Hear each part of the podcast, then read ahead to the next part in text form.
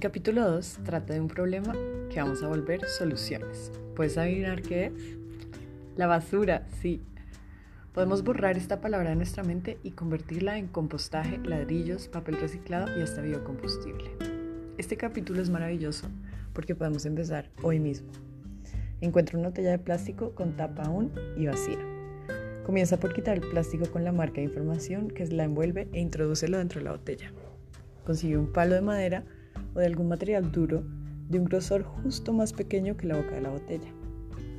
Busca en tu casa pedazos de plástico que normalmente catalogarías como basura, bolsas de arroz vacías, mallas de frutas, mejor dicho, todo lo que sea plástico suave y cada vez que lo introduces lo espichas con el paro para que quede duro y denso como un ladrillo. Esto que normalmente terminaría contaminando ríos, mares o la atmósfera, se vuelve de esta manera material para construcción.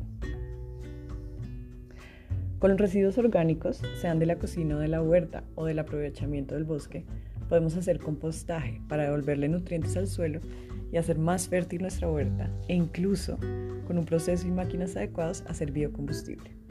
Materiales como el icopor, que son imposibles de reciclar, deberán evitarse y reemplazarse lo antes posible. Todo papel, cartón, sirve para hacer papel reciclado que es tan útil como bello. Latas y llantas también pueden usarse en bioconstrucción. Te invito a que armonices tu relación con el ambiente y dejes de producir basura para empezar a producir comida, vivienda y arte en vez.